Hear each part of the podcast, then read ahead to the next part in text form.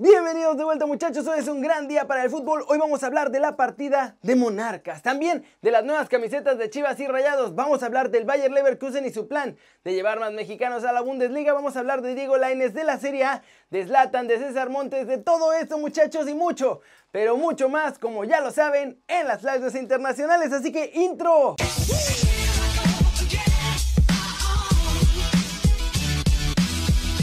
Arranquemos con la camiseta de Puma, que son de Chivas y Rayados, porque ya comenzaron las filtraciones y tienen cosas interesantes.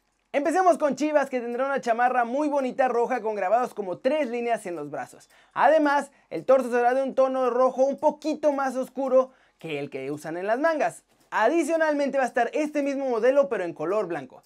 La camiseta que ya se filtró es la de entrenamiento que será también en color rojo y tendrá vivos en color azul marino y además en el pecho tendrá un grabado en azul como en forma de zigzag.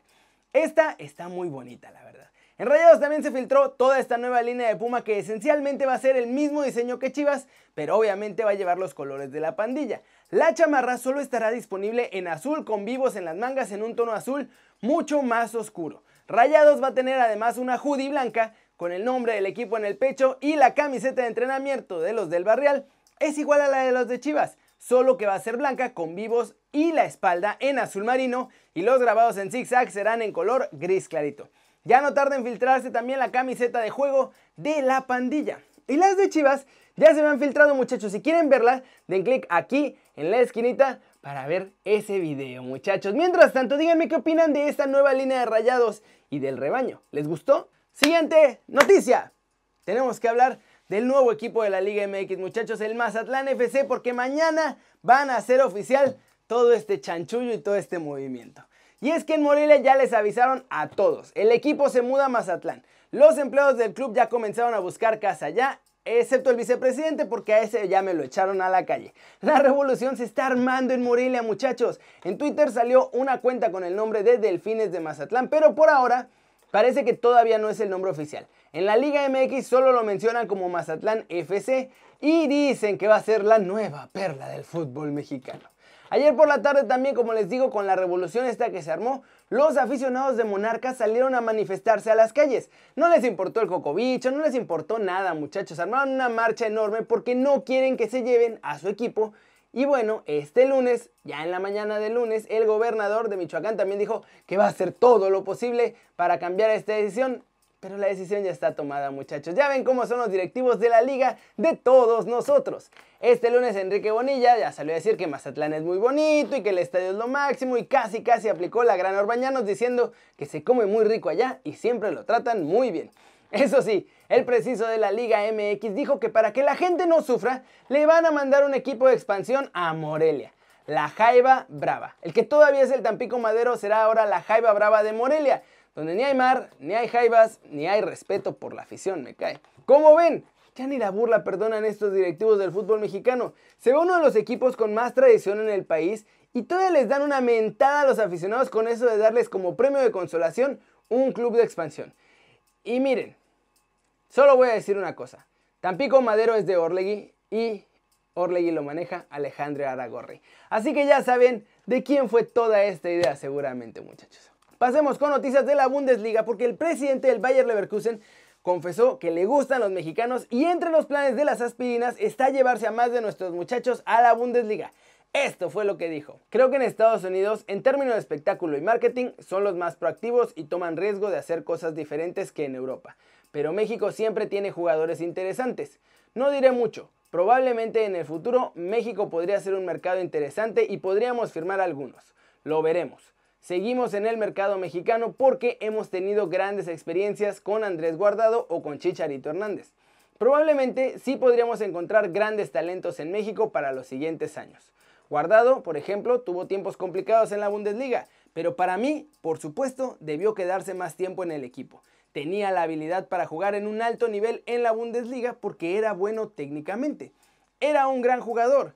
Creo que necesitó tiempo para adaptarse, principalmente en lo físico y en su velocidad, porque estuvo muy poco tiempo, pero todavía lo seguí viendo en Eindhoven y pudimos ver que su carrera creció y mejoró. Como ven muchachos, la verdad es que dentro de todo, aunque no sea este verano, me parece que es una gran alegría, o debería ser una gran alegría, ver que ya son varios los directivos europeos que están mirando el fútbol mexicano. Primero Monchi, luego el presidente del Celta, ahora Rolls del Leverkusen, así que ojalá pronto veamos a más de nuestros chavos allá en el viejo continente. Y finalmente vamos con nuestros chavos que ya están o que ya están muy cerca de estar en el extranjero, porque el mercado se acerca peligrosamente muchachos y hay muchas noticias. Raulito Jiménez habló en entrevista y le preguntaron sobre quién considera que va a llegar pronto a Europa y que además tenga más chances de armarla allá. Y el lobo goleador no dudó ni un segundo en decir que Sebastián Córdoba. Él dice que será el próximo mexicano que llegue al viejo continente. Ahora, sobre su posible paso a la Juventus, Jorge Méndez, el representante de Cristiano Ronaldo y también de Raulito, es el que está moviendo los hilos de la operación. La vecchia señora va a dejar salir a Higuaín y ahí el representante vio la oportunidad de poner a Raúl como la primera opción para los Bianconeri. Por eso es que está empujando tan duro y por eso es que están saliendo las propuestas. Por eso es que los Wolves y la Juventus pueden negociar. Ahora sí, mi muchacho Jiménez le salió súper bien eso de tener el mismo agente que Cristiano Ronaldo. César Montes dio una entrevista este fin de semana y aseguró también que se ve ya en Europa, que por eso está trabajando tan duro como puede para cumplir su sueño y el cachorro sabe perfectamente los puntos que debe mejorar a la voz de ya si es que quiere poder conseguir este fichaje. Y de hecho espera hacerlo tan pronto como sea posible porque dice que no quiere que se le vaya el tren como ya se le fue a otros mexicanos, ¿verdad Rodolfo Pizarro? ¿Cómo estás? Y finalmente nuestro chavo Diego Lainez recibió noticias de su futuro y es que sigue en el Betis. Porque, ¿qué creen? El equipo español lo ofreció prestado al Galatasaray y me lo rechazaron. La idea del Betis era fichar a Jones Belanda y mandar a Dieguito a Turquía prestado para bajarle el precio a la operación, pero los turcos dijeron que quieren la lana y que no les interesa tener a Dieguito Laines en su plantilla. ¿Cómo la ven muchachos? Así las cosas con posibles movimientos y fichajes de nuestros chavos de aquí a Europa o que ya están en Europa. Mala onda lo de Laines, pero pues es entendible, casi no está jugando. Hay que tener paciencia ahí. Y lo de Raúl se puede hacer realidad gracias a su agente más que a cualquier otra cosa. Flash News, Rayados de Monterrey han puesto en su radar a tres jugadores de Chivas. Raúl Gudiño, Alachofis López y el más reciente es Cristian Calderón. De hecho, creen que pueden aprovechar su falta de actividad con el rebaño para llevárselo a la Sultana del Norte barato o prestado. En Italia, la vuelta de los entrenamientos ya cobró su primera víctima importante muchachos y es que Zlatan Ibrahimovic se ha lesionado el tendón de Aquiles por lo que quedaría fuera de actividad lo que resta del año. Barcelona presentó su nueva línea de cubrebocas personalizados. Van a salir a la venta mañana 26 de mayo. Van a tener tres diseños diferentes. Vas a poderle bordar hasta tu nombre y todo. Y van a costar 18 eurotes o unos 450 pesos mexicanos más o menos. La Comisión Regional de Patrimonio y Cultura de Lombardia ha dicho que San Siro es una construcción sin ningún interés cultural y se puede destruir para que ahí mismo se construya el nuevo estadio del Milan y del Inter. Manchester City regresó a los entrenamientos grupales y ya el retorno de la Premier está a nada, muchachos. Pep Guardiola dijo después del entrenamiento que está muy contento con este cambio. De acuerdo con la prensa británica también, la Premier sigue intentando convencer a los jugadores de que regresen a la competición y de hecho, una de las cosas que van a hacer, además de todo lo que ya están cediendo, es que no los van a obligar a hacer cuarentena. El Atlético de Madrid informó a través de un comunicado oficial que Joao Félix también se lesionó, tiene un esguince de ligamento colateral medial de la rodilla izquierda de bajo grado, o sea que va a estar fuera un par de semanas, dos, tres semanas, pero lo más probable es que se pierda el inicio de la liga.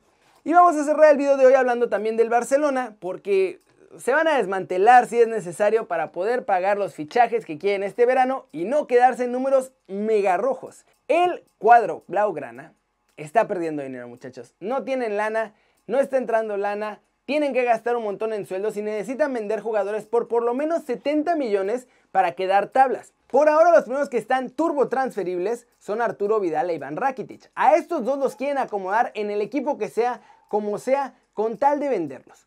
Otro que saldría sería Artur Melo, pero los 60 millones que podrían recibir por él irían para la compra de Miralem Pjanic, así que no pueden sumarlo a la lana que necesitan juntar, que son estos 70 millones. Y eso además si es que se deja vender, porque Artur ya dijo varias veces que no se piensa ir del Barcelona, así que está grave la cosa ahí en la plantilla. Entonces, la decisión del Barcelona fue muy sencilla. ¿Saben qué? Todos están transferibles excepto Leo Messi, Frenkie de Jong y Marc-André Ter Stegen. ¿Cómo la ven muchachos? Yo creo que va a pasar la negra del Barcelona un buen rato además porque van a salir muchos jugadores, van a salir mucho más baratos de lo que costarían normalmente y aunque traigan refuerzos buenos, les va a pasar lo que les pasó las últimas dos temporadas. Tienen un muy buen once titular y nada de banca. Y así es muy difícil ganar títulos. ¿O ustedes qué creen? Pero bueno, eso es todo por hoy muchachos, muchas gracias por ver este video, ya saben, denle like si les gustó, metanle el zambombazo durísimo, esa manita para arriba si así lo desean, suscríbanse al canal muchachos si no lo han hecho, ¿qué están esperando? Este va a ser su nuevo canal favorito en YouTube, denle click a esa campanita muchachos para que hagan marca personal a los videos que salen cada día. Ya saben que yo soy Kerry Ruiz y como siempre es un gran gusto ver sus caras sonrientes, sanas, manténganse sanos y bien informados con los videos de aquí del canal muchachos. Nos vemos mañana. Chao, chao.